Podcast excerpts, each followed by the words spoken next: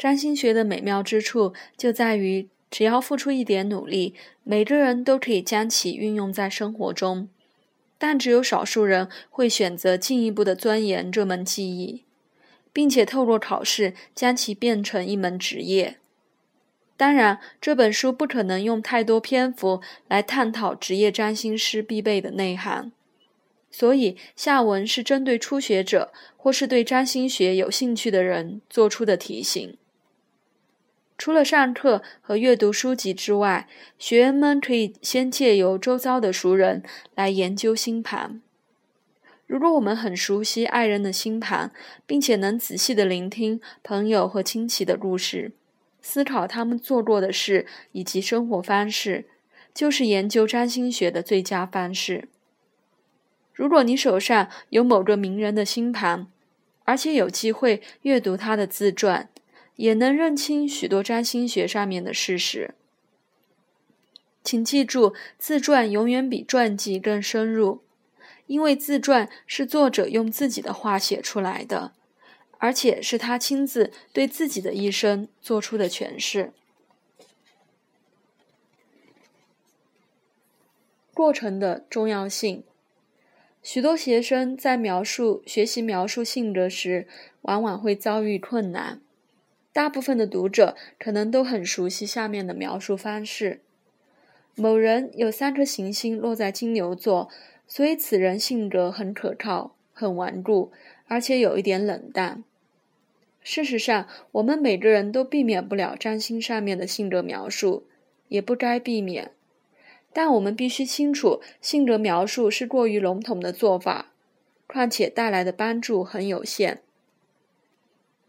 因为大部分的成年人都能精确地运用一些基本词汇来描述自己的性格，除非你能说出一个人为什么会有某种行为，在何种情况下会有这种行为。你必须有能力分析行为底端的动机，因为只有理解了动机之后，才可能获得自由与解脱。如果我们能觉知自己的行为，而且能理解行为背后的动机，那么，下一次遇到同样的情况时，就可能以不同的方式产生反应。不过，当然，我们在行为和生人生上的选择性永远受星盘能量的制约。然而，其中似乎仍有改变的空间。人并不是静止不动的，他在五岁、二十五岁或五十岁时反映出的星盘能量都可能截然不同。因此，我们的占星学必须能反映我们的来处和去处。所有的人都在人生的旅途上不断的改变、发展和进一步的揭露，即使是看似倒退的情况，也可能有助于未来的发展。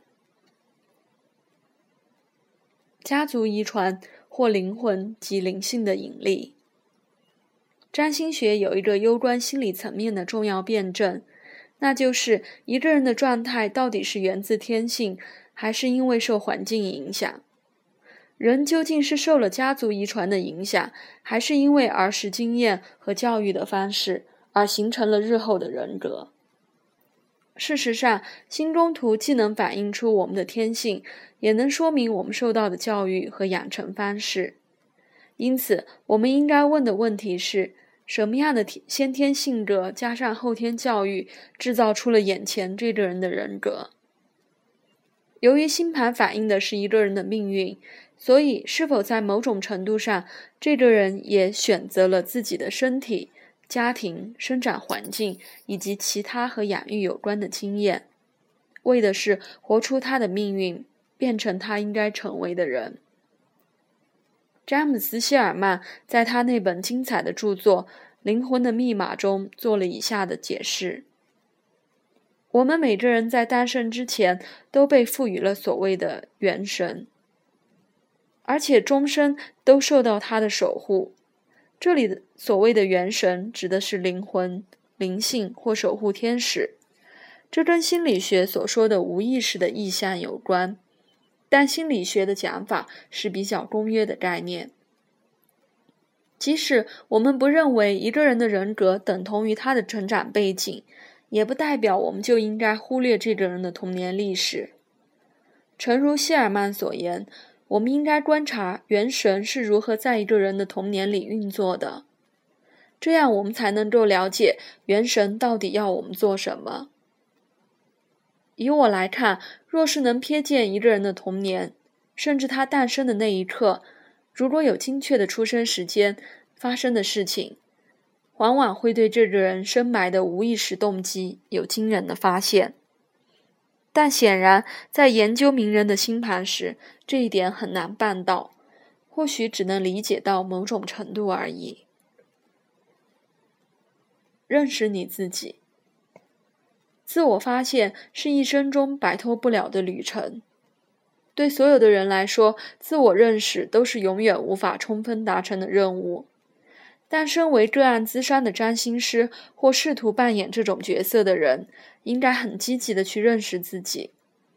我们越是有自知之明，越有可能认识另一个人的真相。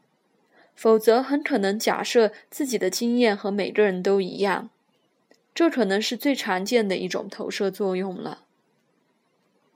在尚未与个案预约之前，占星师必须彻底研究整张星盘，这样即使不了解星盘的内容究竟意味着什么，至少已经对相位或其他元素有所认识。占星师基本上应该在个案未按门铃之前，已经有能力在脑海里描绘出整张星盘。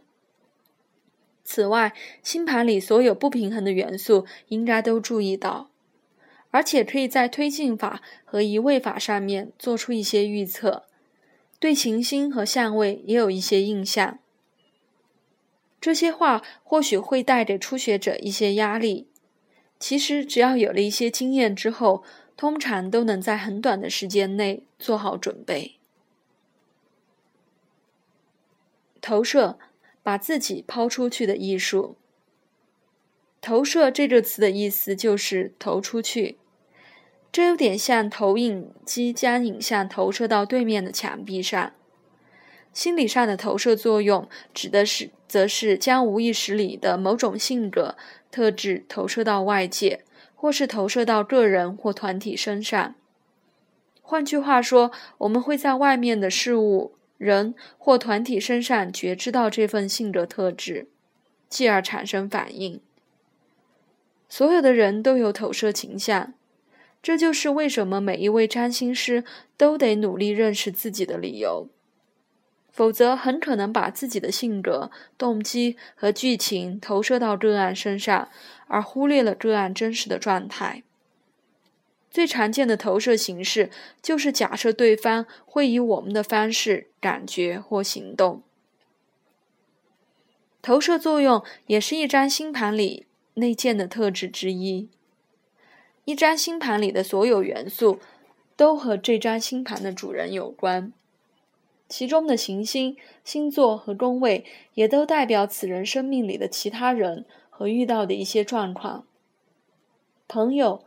父母、小孩、伴侣、宠物、工作、学校、教会等。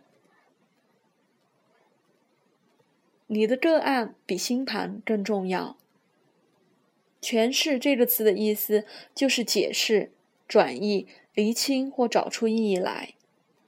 inter 的意思则是居中或是在中间。